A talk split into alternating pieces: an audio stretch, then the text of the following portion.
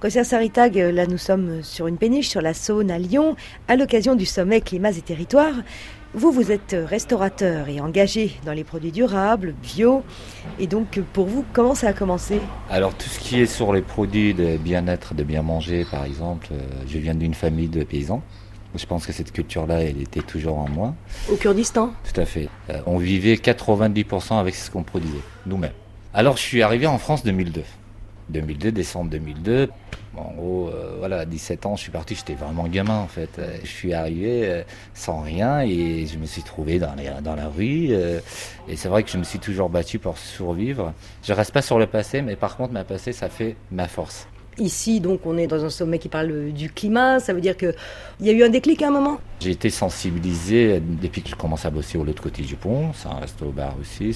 Euh, j'étais assez, entre guillemets, militante. Euh, c'est un choix militant, bien sûr. C'était une entreprise qui était montée par les salariés. Euh, on était à la fois salariés et, et, patrons. C'est vrai qu'il y a un avantage, par exemple, les producteurs lesquels on bosse avec, euh, j'ai bossé avec des producteurs locaux. C'est pas que les produits qui nous intéressent en fait.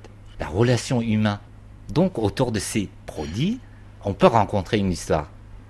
Donc si des produits qui viennent aujourd'hui en, Inde, en Brésil, en Chine, ou, etc., euh, même si c'est bio, on dit c'est bio, point barre. On ne peut pas raconter une histoire autour de ça. Et moi, personnellement, c'est ce qui m'intéresse, de raconter une histoire autour des produits que tu mets en valeur et sensibiliser les gens. C'est comme ça aussi qu'on peut sensibiliser les gens en fait. Si on veut arriver à, ralentir le réchauffement du climat, ça passe euh, avant tout par euh, la discussion, les relations humaines, et c'est comme ça qu'on peut réellement arriver à, à, avoir un impact, à faire quelque chose de concret.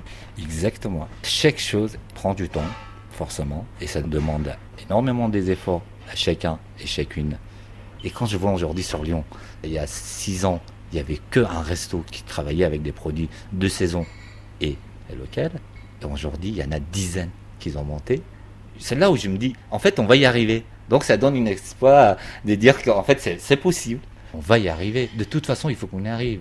Sinon, d'ici, d'ici 50 ans, on ne pourrait plus vivre, en fait. on n'aura plus des bons produits, d'ailleurs.